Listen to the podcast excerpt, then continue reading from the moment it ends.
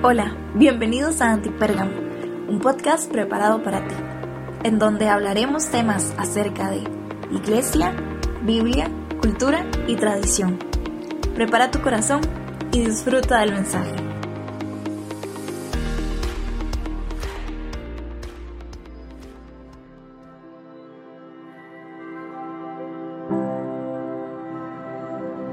Hey, ¿cómo están? Bienvenidos a Antipérgamo. Qué bueno estar por acá, un episodio más. Estoy muy feliz, estoy muy emocionado de estar con cada uno de ustedes en esta nueva serie de profetas mayores, que bueno, ya vamos a un poquito más de la mitad. Quedan solamente dos episodios, queda Ezequiel y queda Daniel. Y bueno, hoy estoy grabando acá una mañana muy bonita en San José, Costa Rica.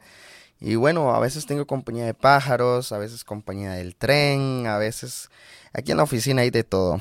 Así que si suenan unos pajaritos son los efectos especiales de Antipérgamo, si suena el tren también, así que no te asustes, siempre Antipérgamo lo he querido hacer natural, inclusive si a veces me equivoco con una palabra, la corrijo aquí mismo, no soy de editar mucho porque esto lo amo hacer. Esto amo, amo sentarme acá. Es mi tiempo con cada uno de ustedes para poder disfrutar y dar un mensaje corto en 10, 15 minutos.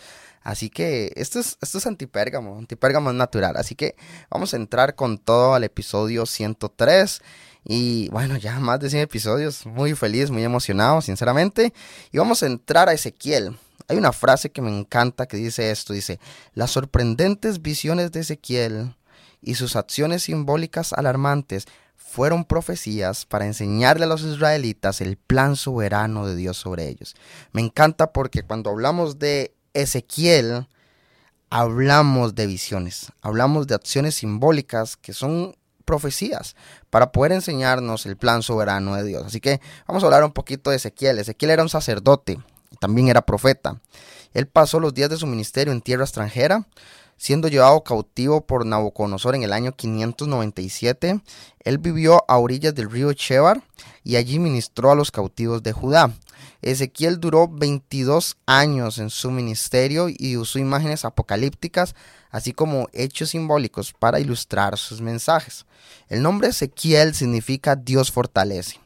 Su ciudad natal es Jerusalén y la fecha de su ministerio fue, como hablo, 22 años aproximadamente, fue del 593 al 571 a.C. y el lugar de ministerio fue Babilonia. El propósito de Ezequiel fueron dos. Número uno, dar un mensaje de juicio, ¿verdad? Y número dos, sustentar la fe del remanente de Dios.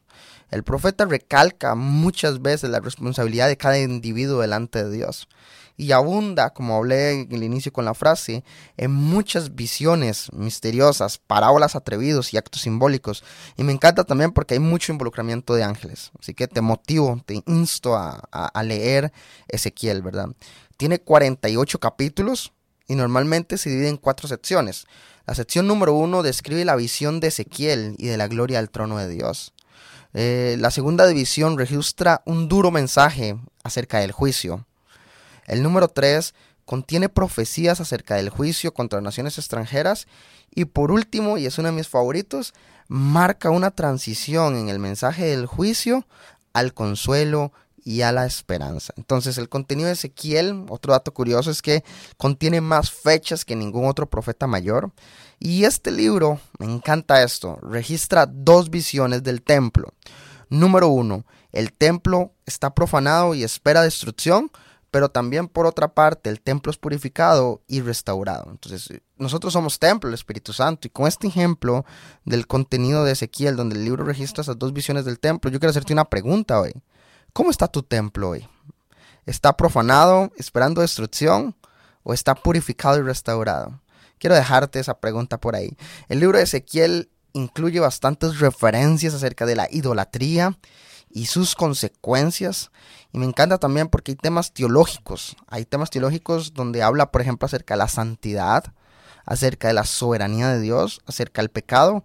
Y este es Dios comunicándose, me encanta, porque es Dios comunicándose en medio del caos de su pueblo, en medio de los pecados, en medio de la idolatría, en medio de las consecuencias de su pueblo. Dios siempre está queriendo comunicarse y enviar a la gente a la santidad y enviar a la gente a la soberanía de Dios. Ezequiel enfatiza los pecados de Israel y la necesidad de la ira de Dios para lidiar con el pecado, pero al final Dios promete preservar un remanente. Entonces me encanta esto.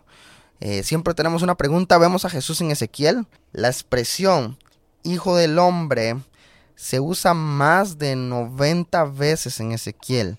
Dios las menciona para dirigirse al profeta y es la misma expresión que Jesús usaba para referirse a él mismo.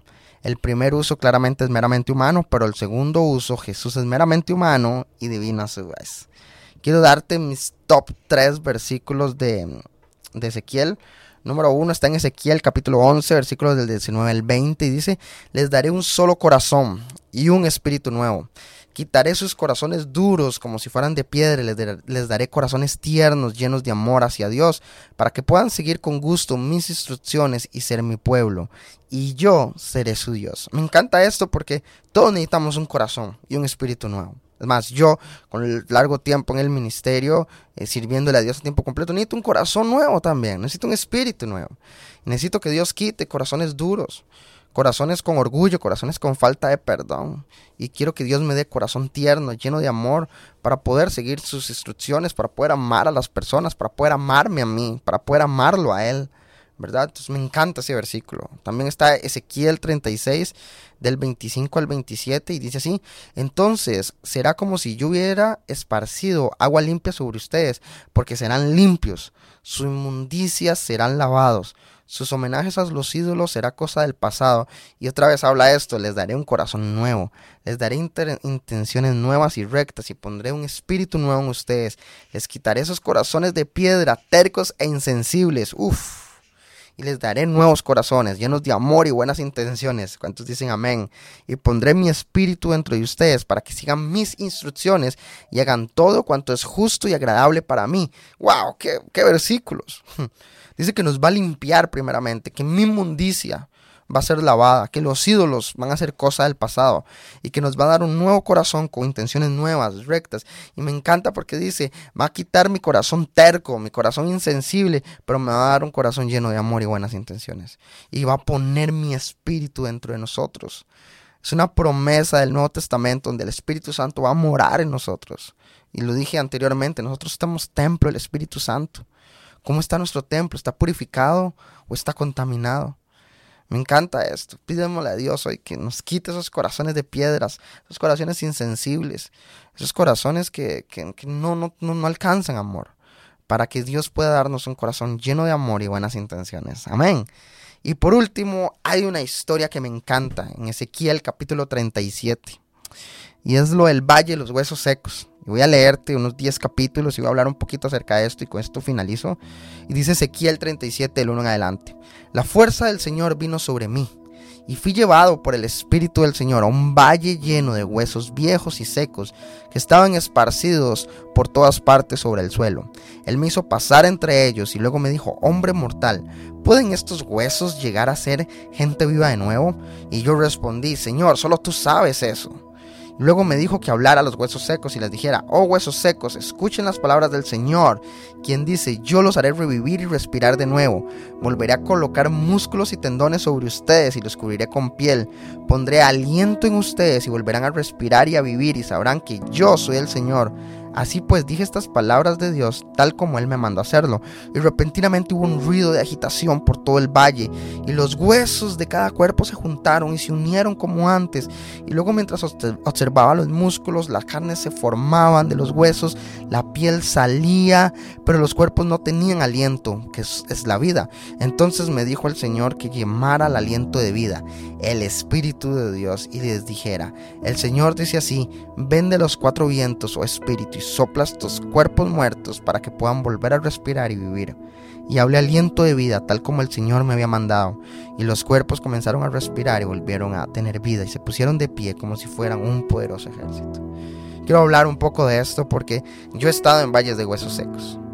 No tan solo he estado en ese lugar, yo he sido un valle de huesos secos. Yo he sido un hueso viejo, un hueso seco, que está en el suelo, que no sirve para nada. Y Dios en su infinita gracia me ha dado un aire nuevo, me ha dado un músculo, me ha dado carne, me ha dado un cuerpo, me ha dado vida. Y el Señor ha soplado sobre mí. Y me encanta porque dice que cuando estaban esos cuerpos, estaban, estaban los cuerpos, pero estaban muertos. Muchas veces yo he sido un cuerpo muerto, muerto en el pecado, muerto en la decepción, muerto en la tristeza, muerto en el desánimo. Pero yo necesito decirle al Señor, Señor, dame tu aliento de vida. Dame tu aliento de vida. Y dice que los cuerpos comenzaron a respirar y volvieron a la vida. ¿Cuántos de hoy necesitamos volver a la vida? ¿Cuántos de hoy necesitamos volver a respirar? ¿Cuántos de hoy necesitamos volver a vivir? ¿Por qué? Porque dice que pasaron de ser un valle de huesos secos a ser un poderoso ejército. Hoy que estás guerreando por tu familia, hoy estás guerreando por tu economía, estás guerreando por tu iglesia, estás guerreando por tu matrimonio, porque si no, está siendo solo un valle de huesos secos y viejos ahí, donde no hay vida, no hay, no hay aliento, no hay, no hay respirar, no hay carne, no hay tendones. Pero el Señor, donde hay el Señor, hay libertad. Donde está el Señor, hay libertad de gozo. Donde está el Señor, hay avivamiento. Donde está el Señor, hay nueva vida. Y yo quiero animarte a que le digas al Señor, ven de los cuatro vientos, Espíritu, y sopla sobre mi cuerpo muerto para poder volver a vivir y poder volver a respirar. Y que el Señor traiga ese aliento de vida para que nuestro cuerpo empiece a respirar, tenga nueva vida, se ponga de pie y sea un ejército poderoso. ¿Cuántos dicen amén? Quiero terminar con eso. Quiero animarte a decirte, el Señor puede darte un corazón nuevo. El Señor puede darte un espíritu nuevo. El Señor puede darte un cuerpo nuevo. Y eso lo aprendemos en Ezequiel. Vemos en Ezequiel un mensaje que contiene juicio. Un mensaje duro, desesperante acerca del juicio. Pero también vemos consuelo y esperanza en medio del caos. También vemos las visiones de Dios. También vemos profecías. También vemos cosas simbólicas, vemos involucramiento de ángeles, vemos tantas cosas donde recalca mi responsabilidad con, con, Dios, pero también veo un Dios amoroso, lleno de bondad que me está dando una nueva oportunidad. Así que gracias por escuchar Antipérgamo. Gracias por escuchar esta serie. No te olvides el próximo episodio. Vamos a hablar de Daniel y cerramos, cerramos esta serie de profetas mayores. Y quiero recordarte que ya está disponible Raíces Podcast. Tenemos 3, 5, 4 episodios ya disponibles para que puedas escuchar. Duran menos de 3 minutos, así que va a ser de bendición para tu vida. Gracias por escuchar Antipérgamo y nos vemos la próxima. Bye. Gracias por conectarte con nosotros. Esperamos que este episodio haya sido de bendición para tu vida. No olvides compartir y te esperamos en el próximo episodio.